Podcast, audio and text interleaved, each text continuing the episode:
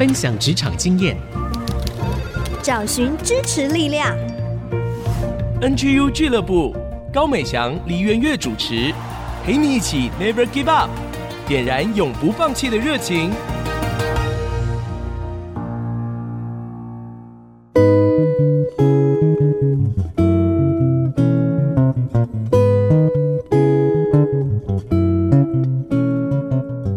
听众朋友，大家好，欢迎收听 IC 之音竹科广播 FM 九七点五 NGU 俱乐部，我是主持人高美祥。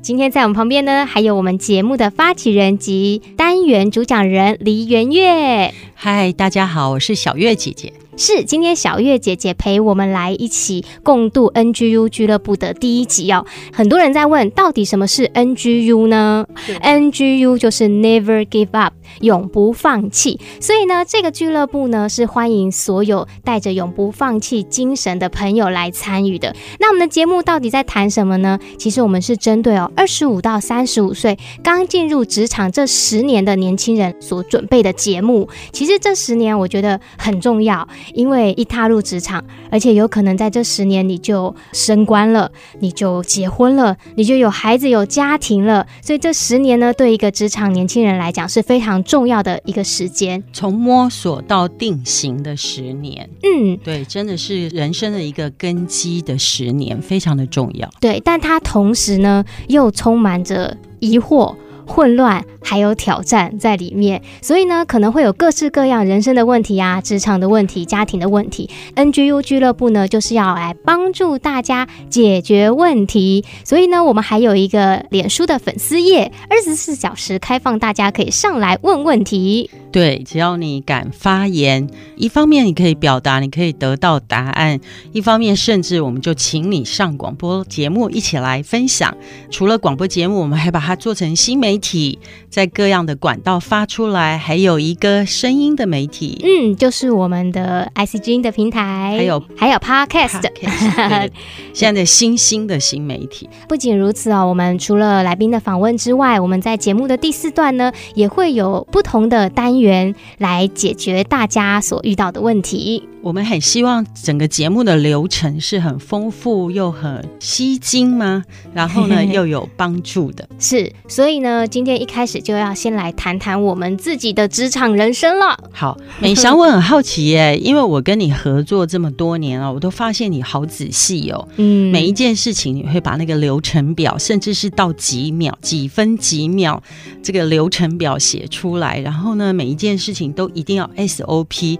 后来我发现你有 S SOP 控哎，有那，那像你这样这么年轻，做事情这么仔细，跟你刚初入职场是什么状态啊？呃，差太多了。说说看。记得我刚开始出来工作的时候，那时候真的差不多就是二十四岁、二十五岁的时候，是第一份全职的工作。我在公司里面其实算是一个窗口，经常会接触到很多不同的单位啊、不同的人。其实我那时候一毕业，在这份工作上就搞砸很多事情。我好难想象你会搞砸，那么仔细的人。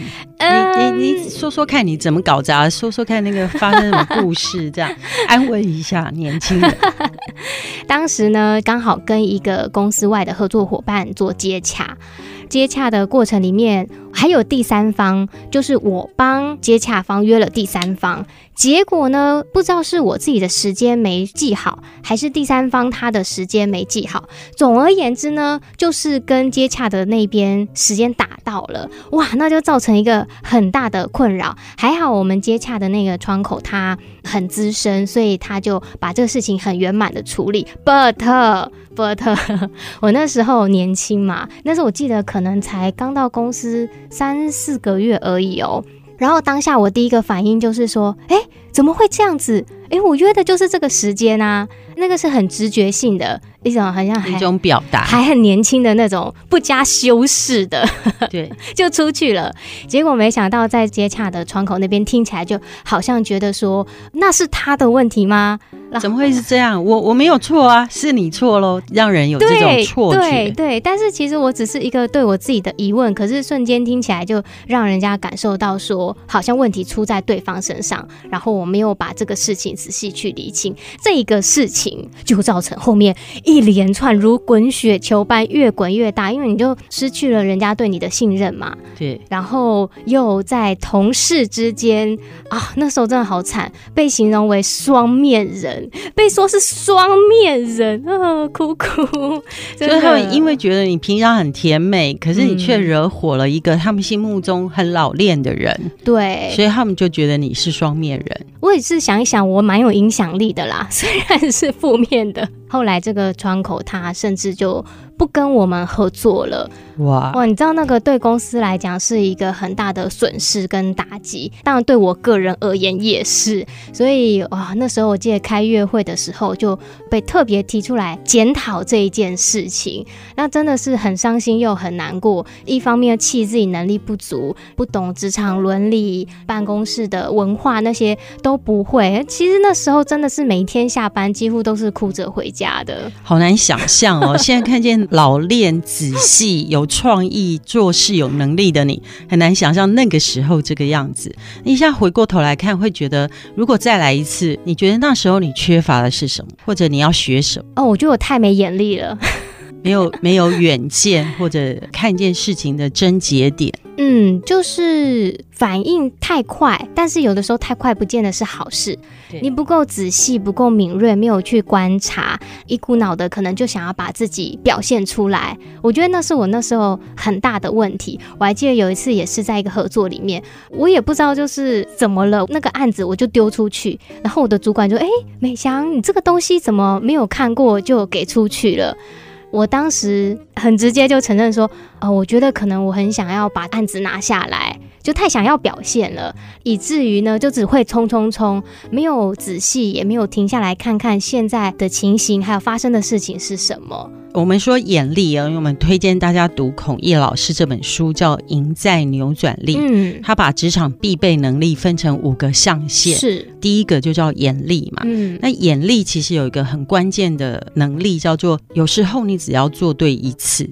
最重要一次，所以反过来说，有一些挫折，有一些失败是好的，嗯，使你在最重要那一次做对，所以你那一次惹了这个麻烦，对你如此深刻，对你也是一个很好的学习。虽然这么说很老套啦，大家会讲说啊，失败是成功的母亲，是。还有，我觉得因为年轻就有一个本钱可以失败，嗯，那如果以我现在这样子，已经过了。哎呀，不好意思，告诉人家小月姐姐到底几岁？过了知天命的年龄，如果是我在犯这个错误，就更难挽回了。嗯，所以幸好你那时候够年轻，所以我们要鼓励在收听我们的节目或看我们节目的朋友，要知道说，在年轻的时候有失败的经验是好的，要鼓励自己。嗯，嗯，失败的数目足够的时候，有一天就可以做对。哇，这听起来还蛮感人的，真的真的，我常常这样想，也真实这样鼓励我周遭的人，也真实这样做。所以我常常告诉年轻人说，因为我们年轻嘛，嗯，所以什么事情都把对不起挂在口头上就对了。哦，如果你那时候跟那个很重要的窗口说，嗯，对不起，我不确定我做错在哪里，嗯，我可能回去想一想，嗯，我我错在哪里？就是你一样是直觉，可是你养成习惯。把对不起挂在口头上，嗯嗯，只要你先说对不起，对方就不能责难你啦，嗯，就多一个空间了，对，可以讨论了，而且你本来就不是要卸责嘛，所以我说第一个就是对不起，第二个就是在每件事情上看到我的责任是什么。嗯，即使是只有百分之一是我的责任，百分之九十九都是对方的错。嗯，可是我愿意为我那个百分之一负起责任。嗯嗯，那个氛围就会马上改变。嗯嗯，因为如果有人开口，哎，你怎么这样？怎么搞的？那那个氛围就开始抵挡了，防卫了。对。可是如果那个氛围是对不起，我不知道我是不是记错了，还是到底是我说错了，我还没有想清楚哪个环节出问题。嗯但是因为你先说了对不起，而且你是一个负责的态度，嗯，就让对方很舒服。对，所以那时候就没有 NGU 俱乐部嘛。对，这样讲起来，就是我想要做这个俱乐部的原因。嗯，这个俱乐部不只是一个节目，我很希望它就是一个平台。嗯，过去二十一年，美香，你知道，我就是真的在做青少年的品格教育，所以孩子们无论多大，每一年我永远都可以留级，然后永远 都可以叫小月姐姐。嗯，啊，这是一件好事情。可是做这么多年以后，发现我一定要交棒，嗯、我不可以在那个位置塞车，嗯、所以我就决定离职。离职了以后呢，我就很放松或者放空的在想说，到底现在年轻人需要什么？是也借由因为我上孔毅老师的课，我就看到我们很需要在帮助年轻人的这个公益行动上面，嗯、我们需要典范转移。嗯。我在摸索典范转移的过程，发现，事实上，我们看了很多的问卷调查，很多的统计记录，所有的成长的过程中，年轻人最大的问题是找不到自己的职场竞争力或者立足点。嗯，在职场上显示出我们很多的问题。当然，追溯这个职场问题，可能追溯我们青少年的时候不够认识自己，嗯，不知道自己的强项，不知道自己的热情，不知道自己的梦想。嗯，可是当我们进入职场的时候，我们还有摸索的年龄，还有摸索的机会，这就是我想要做这个 NGU 俱乐部，好，永不放弃这个俱乐部的一个动心起念。哇，很棒哎！我们先休息一下，等一下下一段我们请小月姐姐来跟我们分享更多她的人生经历，还有孔毅老师的职场武力。我们休息一下再回来喽。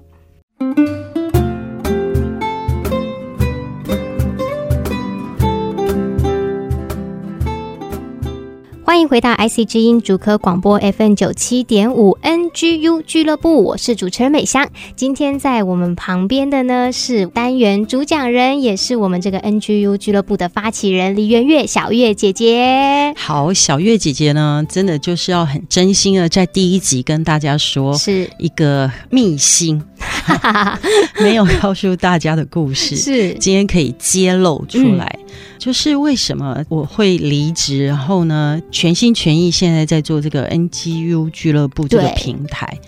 就是二零一六年的时候，十一月我参加孔毅老师的课的时候，我坐在那里，突然觉得好像有个雷打在我的头上，觉得哎，我在同一个舒适圈二十一年了。嗯这个工作当然非常的重要，而且呢，也影响了很多的年轻人。但是我看着，明明就是我的 partner，他们更年轻，可以做得比我更好。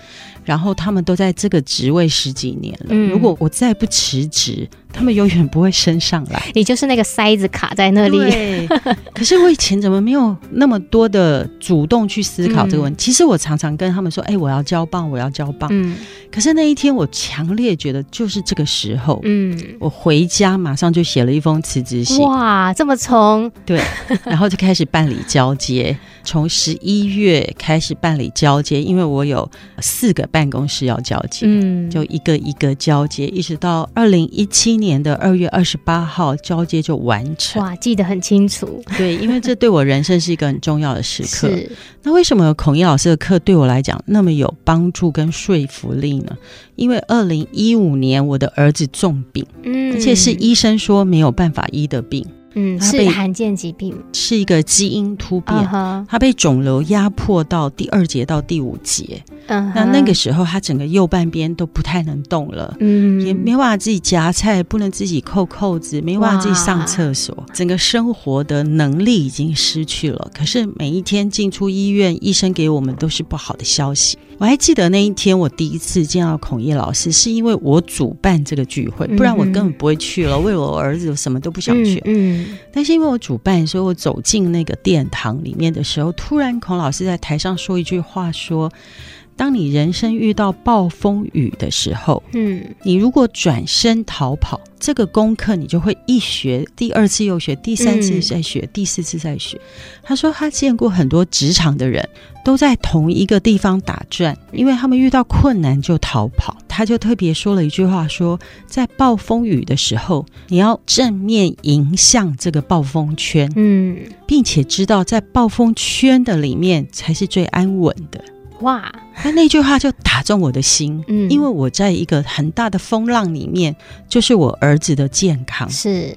当时我就想，有一个人有这样人生智慧，把他的一生的人生智慧结晶留给下一个世代，是多么重要的一件事。嗯，因为那一天给我是一个很大的帮助。嗯，我也巴不得就掩面盗铃，把这个耳朵埋在沙里面，假装世界上没有这件事情。嗯，那反正医生也说不能医啦。嗯，那很多的家庭都这样子，其实跟我儿子一样的，很多的家庭也是这样过。嗯，他们就小孩瘫痪在家里，嗯，那爸爸妈妈呢就三餐喂他吃，然后完全没有盼望，没有未来。可是那一天，我突然觉得不行，我一定要面对这件事。嗯，所以二零一五年，我们就真的好好去面对，在医院里面长达五十天。嗯，这五十天对我人生是很大的宝贵。嗯，结果医生认为我的儿子一定会终身坐轮椅。因为那个开刀这个动作呢，是把颈椎神经全然破坏。哇！它是整个从颈椎神经下去切肿瘤。嗯哼。结果我儿子是自己走出医院。哇，太奇妙了！自己爬楼梯回家。本来医生都告诉我们说，你们要去找一个有电梯的房子，嗯、他会终身坐轮椅。可能你要去跟社会局联络哈，然后你要定坐轮椅，可能对他比较舒适等等。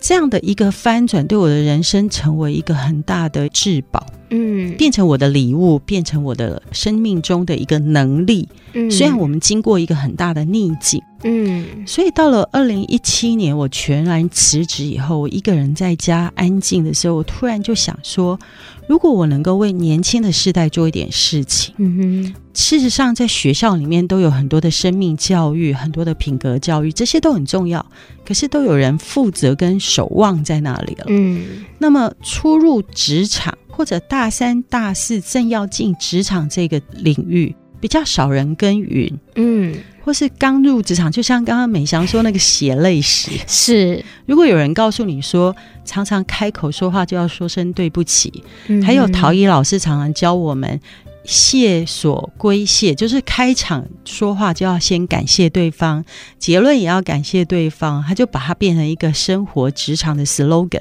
嗯，那如果有人常常跟我们讲这样的话，就让我们少走好多的冤枉路。嗯，所以二零一七年的时候，我就开始在心里想说，我其实这么多年心中有一个梦想，就是要做 NGU 俱乐部这件事。嗯，我甚至想说，哎，欢迎一下听众朋友，有没有人什么会做饶舌歌啦、主题曲来帮我们写一首？我就是在家里说 Never give up，Never give up，Never Never Never Never，对对对，Never Never Never。然后我们可以做 T 恤，我还说要做河马俱乐部，就是要皮厚心软。你刚进职场嘛，永不放弃，就要皮厚心软。真的，对。那我就在想这些事情的时候，突然觉得。哎，这些事其实不用发呆，不用发散的想，嗯、它的确是可以变成行动的。嗯，我就一步一步开始，先从招聚职场领袖开始，是先从这些在职场已经走过来、有竞争力的人的聚集开始。嗯哼，那我们就开始做这样的事。所以，二零一七、二零一八，我们都开始做这样的一个招聚，然后先彼此有一些信任，然后交换很多的经验。到了二零一九可以开始做一些新媒体，嗯，一些行动。到了二零二零，我就开始提出这个节目企划案。二零二一，我们就真的全新的节目开始。我自己也觉得说，我本来在二零一七年的时候，以为我一辈子就会失业。你怎么会这样想呢？想太多了。真的真的，因为我的同学打电话给我说：“哎、欸，人到知天命的年龄就不能辞职哦，因为所有的那个人力资源网站。”写履历的门槛就是，当你超过五十岁就不可以丢履历。嗯，他就跟我说：“你再也会找不到工作，你千万不要辞职。”可是他讲这句话的时候，我已经辞职了，所以我以为我就会成为自由业者一辈子。那没有想到，我很顺利的转职，嗯，也很顺利的把这个梦想一步一步的搭起来。不但有公益的平台，有家庭的平台，也有职场竞争力这个平台。我们有平台以。后有一些实体的人的聚集，我们就想要开始做空中的节目，嗯，就是一步一步来喽。我觉得现在的职场年轻人很幸福。刚才听小月姐姐分享，这个节目感觉是今年才开始的，实际上它背后所酝酿的过程、所准备的时间是超过大家想象的。而且在这里面，有人巴不得把他的生命经验、把他的成长故事、解决问题的方法来传承给我们。所以我觉得 NGU 俱乐部的听众还有职场年轻人是很幸福的。大家一定要去找我们这个节目哦，去找我们的粉砖，然后在上面留言，尽可能的说出你哎，像我们刚刚美翔讲那个职场菜到不行的故事，他居然把一个很重要的公司的资源给得罪了，然后每天都在家里哭，对，就是难以想象，很难以想象，但真的是血泪史。我觉得没有一个职场年轻人不哭的啦，所以眼泪擦干了，还是要回来听 NGU 俱乐部，哭是比较健康，我比较担心那个没哭的。OK，那我们休息一下，等一下回来再一起哭一哭喽。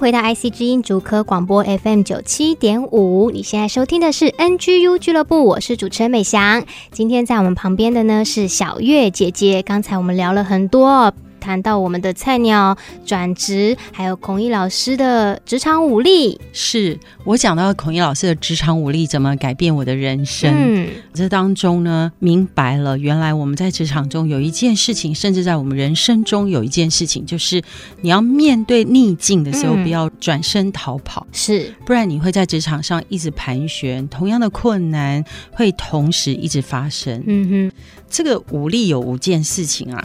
第一个就是眼力，刚刚我们的菜鸟姐姐美香就讲到说，她当时就是缺眼力，哈，眼睛的眼眼力。有时候你需要做对最重要的一次，嗯，因此有一些事情的挫折累积出来的能力，要为自己喝彩，嗯，不要为了自己有一些事情不够完美而沮丧，嗯，那些挫折、那些过程、失败、跌倒的过程，都是在累积我们的能力，这叫眼力。第二叫魅力，魅力是找出你的成事帮手和败事杀手，因为没有人可以单独在职场生活，是家庭也是如此，任何事情你都需要伙伴、团队、亲密关系和家人。嗯，因此你的成事帮手就是你周围，甚至那些。在职场上特别想要霸凌你的人，嗯，或者是想超越你的人，想要践踏你的人，那些人都可以成为你的城市帮手。嗯，你需要发展魅力，嗯，让自己成为自己最重要的贵人，以至于你在职场上让人明白，我不是来侵害你或夺取你的，嗯，我是跟你一起来成就一件美好事情的，嗯哼，这就是魅力。再来呢，叫做魄力。是面对改变是永远不变的事，随时这个世界都会改变。尤其你看，我们过去送走了一个二零二零年，嗯、充满了口罩的一年。嗯、那我们怎么迎接全新的一年呢？是就知道这个世代的改变是没有人可以预料的。对。到底什么时候发生一件新的事，让所有的行业别的竞争力都改变了？嗯，以前当空中小姐、空中少爷是大家最怎么样？梦寐以求，梦寐以求。现在呢，变成好多空姐失业哦，嗯，嗯，好几个航空公司都在裁员。对，所以在整个格局的变化当中，大时代的变化当中，每一个人要锻炼的是魄力。嗯，魄力是什么呢？典范转移。改变与因应之道，我觉得我这辈子最高兴的就是二零一六年十一月写的辞职信。我觉得我自己回头来看，也觉得我当时怎么那么有魄力？对，因为我在那个原来职位二十一年，真的是舒适区。嗯，我有很多的团队，上千的义工。嗯，对，经营出一个上千义工，真的是很不容易的事。嗯，你要放弃这样的一个人力资源是很不容易。可是我觉得。我当时做了最好的选择，魄力做选择的时候，是要你倾听内心的声音，嗯，不是数算外界的条件，倾听内心最安静、最热情、最渴望的那个声音，嗯，以至于你可以典范转移。我对我个人人生做了一个典范转移，我们也需要对我们的可能公司、我们的家庭、我们的职业别都需要典范转移。是，比如说，诶，我在行政的 SOP 上我不是最厉害的，嗯，所以我的动力在执行 SOP 上可能会漏失。我就记得我在办七千人聚会的时候，我就找美翔来开一个会前会。我把我的 SOP 给美翔看，美翔是 SOP 控嘛，在每件事上就说：“ 哎，这个到这个流程讲的好像不够清楚，这个部门的划分不够清楚。”他就陪我把那个档案重新再整理一遍。嗯。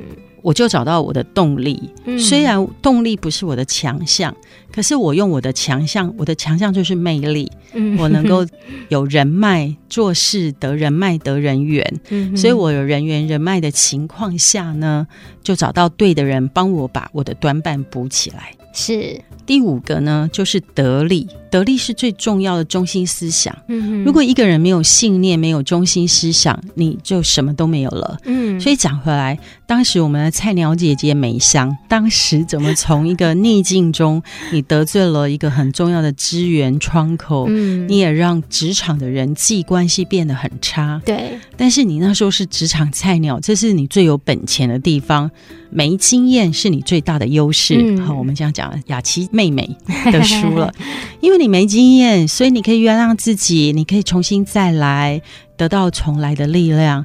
你要不要跟大家也来分享？刚刚我讲了，我们都需要五力，嗯、五个力量。那你觉得你当时是怎么翻转的呢？嗯，我觉得回到刚才最后讲的那一个得力，得力。对，因为说实话，那一份工作把我打得很惨。对，不管是工作能力上没有办法驾驭，或者是职场伦理关系上面都弄得很失败。那我自己觉得说，好像你的尊严被丢在地上还不够哦，还要踩着践踏一下那样子，所以好像什么都没了。我就是一个成事不足败事有余。那时候每天晚上都在哭，每天都在哭啊！真的，一下班坐上摩托车就开始哭。可是我家超近的，只能哭五分钟就到家了，而且那个时候，沮丧五分钟就够了。那个时候，我父母亲都看我很不快乐嘛，都说叫我不要做了。我妈还说啊，家里可以养你。哦，大家都给你很多爱的支柱，对对。但是我觉得我自己的个性里面就是有一种不服输的那种性格。我觉得说啊，假设我真的不适合公司，你可以叫我走路，但是我不想当那个先放弃的人，所以我就一直撑在那边。说实话，那时候我连三个月的试用期都没过，公司是再延长一个月，再评鉴一个月，你到底可不可以？那其实那时候我心里还蛮高兴，想说耶，我再做一个月，我就可以 不要做了。那时候是这样想，但是也不知道为什么，就是很奇妙的，我就留下来了。那留下来就是要好好的做嘛。那我也知道我自己很多不足啊、不够啊的地方，我让自己能够有一个很大的转变，是在于我开始。调整自己进办公室的想法，一些眼光，然后每一天早上一进办公室，我会先五分钟的时候看一本心灵的书籍。这个书籍跟信仰有关系，它就帮助我每天成为一个力量的来源。那虽然那个很短哦，其实不用五分钟你就看完，可是有时候你就觉得很奇妙，好像你这一天会发生的事情，还有你所需要的一些能力、一些话语，好像在早上的时候就预备给你，让你有足够的能力去面对今天一切会发生的事情。刚刚美翔你讲的这个，就是我们说第五个力量——得力。得力就是在败局中昂然挺立的力量。量在挫折里面，你仍然可以昂然挺立，嗯、只要你不要放弃。永不放弃，就有机会。对，后来呢，我觉得慢慢的，当然自己也被提升起来，工作能力变好，同事之间关系越来越好，真的是没有办法想象。到后来工作的很开心，我每天都超期待去办公室，然后跟同事庆生啊，订下午茶呀、啊，规划一些公司的活动。我自己把自己当成公司的服委会，你就很乐意服务别人，对，就变照顾大家，就很大的一个转换。扭转在里面。那我觉得这个是一开始每天在哭的时候没有办法想象。我记得后来我在工作上就是得到一个很大的肯定，那时候我妈妈就说了一句经典的名言，她说：“流泪撒种，欢呼收割。”幸好你当初没有辞职，对，撑下去是有意义的。对啊，所以就很感谢身边的人，当然我觉得也感谢自己，在这个过程里面去忍受那个激荡磨练，走过这个路程。美香，你觉得什么事情值得撑下去？什么事情不要撑下去？我常遇到很多年轻人在职场问我这个问题，哎，他们会觉得说：“小月姐姐，你怎么知道这件事该撑下去，还是应该要放弃？”这一题好难哦。对，我告诉你，这就需要老年人来回答，小月姐姐来回答。我觉得，如果像美翔当时是遇到事情的挫折，是是因为不够老练。你其实就是直觉就脱口而出，你没有经过整理，嗯，你就得罪了对方，对方就觉得说，你的意思是说是我的错吗？对，闯了这么大的问题是我的问题。可是美翔觉得没有啊，我只是一个很无辜的一个单纯一句话而已。嗯那所以，我们说，如果是事情的不够老练，代表你要在这里不要逃跑，要继续学习。但是如果说你去了以后，发现这个领域不是你的强项，不是你的热情，你只是为了世界的观感或者社会的条件，大家都觉得男人就是要读理工。可是我明明就是一个文青的男生，我喜欢文学，我喜欢艺术的男生。可是我为了世界一般人的标准，认为我一定要读理工，结果我就读得很差，嗯，然后想要自杀，然后读完理工这个系去上班又做得很不好，嗯，那样你就应该离开那个领域，要创造一个适合自己的领域，嗯哼。所以面对挑战要厘清，然后去 follow 你的内心的声音，对，嗯，这就再一次说这武力的重要，这是我们想要所有的 NGU 俱乐部的当然成员，你只要来收听我们节目，就自然而然成为我们的会员了。嗯，我们的粉砖按赞就成为我们的优秀会员了。嗯，谢谢小月姐姐帮我们做了这么多的孔毅老师扭转武力的说明哦。其实每一个力都有它可以被发挥的地方，而且每一个人的身上也可以建立这五个能力。那都是希望透过节目来宾的采访分享，我们也可以从当中来提升自己的竞争力，找到这五力在我们的生命里面能够怎样被发挥出来。这个就是 NG。GU 俱乐部它被成立一个最重要的原因是。好，那我们休息一下，我们等一下再回来喽。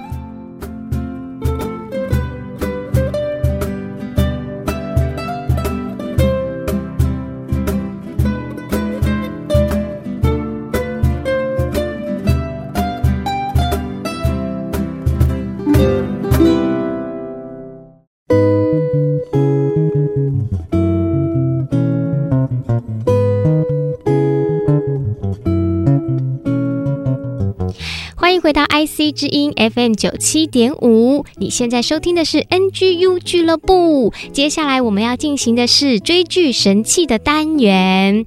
这个单元呢，是由小月姐姐跟我一起共同主讲的。小月姐姐会为我们分享很多时下的好剧，让我们在下班小确幸追剧的时候呢，也能够透过这些戏剧里面发人省思的内容来提升我们的职场力哦。今天小月姐姐要带给我们怎么样的故事？然后我们可以从中有什么学习呢？我们一起来听。是，大家好，今天我们要看一出非常特别的剧。叫做《绝望者之歌》。嗯，你看，我们叫 Never Give Up，是多么的正能量。是，可是这个绝望者听起来好负面哦。对呀，怎么会搭在一起？那当时我去看这部电影的时候，发现因为他是金奖导演，的奥斯卡很多座的导演，我就非常好奇什么叫《绝望者之歌》，我就点进去看。一般来讲，我很讨厌看负面的东西，我很喜欢看就是正面、很积极的。的可是等我看的时候，好爱这部。部戏哦，这部电影叫《绝望者之歌》。再说一次，因为要叫大家一定要去找来看，在很多个平台啦，付费的线上电影平台可以看到。那这个故事是根据真人真事改编，而且是年轻人哦，他就写自传了，嗯，非常符合我们 Never Give Up 的这个族群。是他讲到男主角回忆他小的时候跟他的母亲跟祖母相处的过程。嗯，一方面呢，母亲呢毒瘾发作，不断的进出乐界所和医院；一方面自己是法学院的学生，他要打三份工，还没有办法付他的学费，嗯，还不足哦，他还需要去学校办很多的手续，延迟付款。嗯，所以他自己其实是非常的贫穷，嗯，但是他非常有梦想，就是他一定要读耶鲁的法学院，嗯，他就是不放弃。这个原著的小说更为宏观，他把美国的贫富差距，嗯，还有这样的一个白人在底层怎么样子挣扎都上不来，就是现在全世界有个研究显示，就是富人生富人啊，就是每一个贫富的阶级都很难改变那个阶级。好，那他特别就讲到在美国的贫穷的白人在底层的那一群人的故事。嗯，大部分比较多讲有色人种是，可是他用他的自传讲到他这个白人的这个故事，常常他们都是采矿的，是，然后劈柴的，然后他们也常常都打架，所以他的外公外婆都教他说，要不就不可以打别人，可是，一旦别人打了你，你就一定要打赢。好。整个他的人生就影响他的价值观。嗯，那更严重就是他人生每一个重要的转泪点的时候，他的妈妈都毒瘾发作，嗯，然后都在他的面前非常的难堪的被警察拉走，嗯，而且警察带走的时候常常都要搜妈妈的全身，嗯，所以那个过程都是很难堪的。嗯，然后奶奶就会来抱着他说：“不要看，不要看。”嗯，那妈妈发作的时候也会对他家暴。是，可是在这个过程中，他怎么样子？每一次都选择力争上游，嗯，在每一次卡关的时候，最后他还是选择要不断的努力，嗯，一直到他到耶鲁要面试法律事务所的那一关的时候，嗯，事情是最严重、最严重的时候，最关键的时候，结果妈妈发作非常严重，是，而且要自杀，甚至差点自杀成功，然后没有任何一个乐界所愿意收容他妈妈，嗯，然后他必须整个人下去救着妈妈，拉着妈妈发作的妈妈，那妈妈也一直哭闹着说：“我会这样都是有原因的，所以你不可以离开我，你离开我我就死了。”但是他要回耶鲁，要开车几百公里回耶鲁面试。嗯，在那个最挣扎的过程中，那个晚上他整夜都挣扎。嗯，然后在整夜挣扎中，他整个回想他人生走的起起落落的一生，他想到他的外婆，外婆十三四岁就生妈妈。妈妈十八岁就生他，嗯，所以外婆其实才是撑着整个家族的一个人，在他们全家每一次往深渊落下的时候，都是靠外婆把他们拉一把。是他想起外婆为他做的每一件事情，他整理了以后，他就在黎明破晓的时候跟他的母亲说：“嗯，我一定要回耶鲁面试。”嗯。你要决定你的人生怎么往前走。我希望你好好的活着，嗯，但我不能为你的情绪，也不能为你任何的决定负责。我要回去面试了，嗯嗯，他就毅然决然不接受他妈妈的勒索，就开车连夜回去面试。哇，这是一个很重要的决定。对，很不容易的决定。嗯，他在连夜回去面试的时候，整理出一个最重要的结论，就是我的原生家庭形成了我的人生。嗯，但是我的未来要怎么走，是我自己要决定。嗯哼，所以这是一个职场很重要的概念。嗯，在每一件事上看见我的责任，是我不是被害者，是不是别人害我职业做不好，别人害我没有职业能力，别人害我没有在。在高层，而是想我现在怎么做什么能决定我下一步更好。嗯，所以他就做了这个决定。是，最后他耶鲁拿到法学博士。是，他就写了这本自传性的一本书，叫《绝望者之歌》。是，于是好莱坞就把它拍成电影。我非常非常推荐听众看书或看电影。嗯。嗯，绝望者之歌有中文翻译哦。嗯，所以其实不是过去的你成就了未来未来的你，是你的选择，你的选择。现在的你每一个选择，每一个时刻，站在那个分岔路口，你都可以决定你要往哪一个方向。不要让过去绊住你，对，然后为你自己的选择勇敢的负起责任。其实这也在教会另外一个人，他也需要为他的选择负起完全的责任。对。告诉妈妈你怎么站起来。嗯，我爱你，我需要你。但是只有你站起来的时候，我们才可以一起蒙福。如果你不站起来，我再怎么扛着你都没有用的。嗯嗯，而且甚至可能两个人都会垮下来，两个一起跌入深渊。对，所以虽然这么一个悲惨的故事，绝望者之歌，但是它其实带出来的是一个对生命的颂赞，因为你还有更多的可能，更多的机会，更多的希望。这个故事也让我连接到小月姐姐前面分享这个孔毅老师说，当我们面对暴风雨的时候，其实是要勇敢直面，不能够逃避的。反而在暴风雨的中心呢，是一个风雨最宁静的时刻。就当你选择面对的时候，那个勇敢的决定。放下去的时候呢，反而你的心里面会有一个很大的平安，就好像这个故事的主角一样，当他面对他的母亲大哭大闹这样的逆境，他还是勇敢的面对，而不是被妈妈的毒瘾来定义了他的未来。于是他就完全扭转他的人生。我觉得这个让人很有感触哦，真的，每一个人都会有过去的挫折、过去的负面经验，或者是不想面对的事情，但是呢，这些事情。不要让它定义你的未来。里面有一个很感人的一幕，就是这个男主角他就很明确的写出来说，他在面对外公去世的时候，他在那里唱一首歌，叫做《现在我们看不清楚，但是将来我们就会知道》的一首诗歌。嗯，那我觉得那也是他的力量。他做了一个决定，说我面对我现在的苦难我不了解，嗯，可是我面对未来。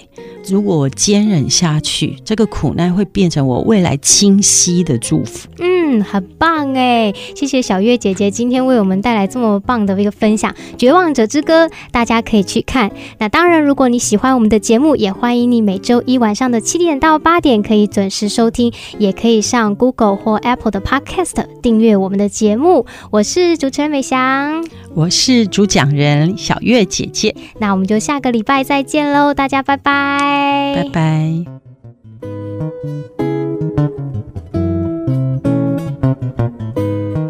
以上 NGU 俱乐部由蒙利集团赞助播出。蒙利集团邀您一起在职场、家庭、人际上 Never Give Up。